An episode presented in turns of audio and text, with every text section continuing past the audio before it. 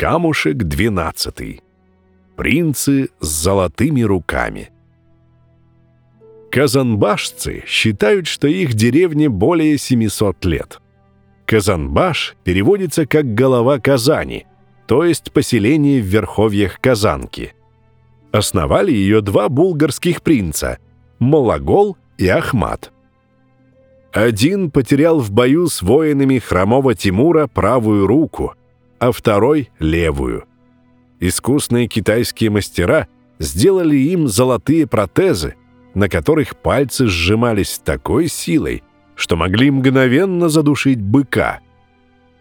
И вот как-то Малагол и Ахмат охотились на островах, а в это время на их деревню напали лесные разбойники.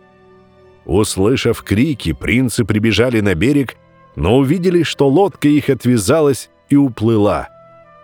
Тогда они бросились в воду и поплыли, но золотые руки были очень тяжелы, и оба утонули.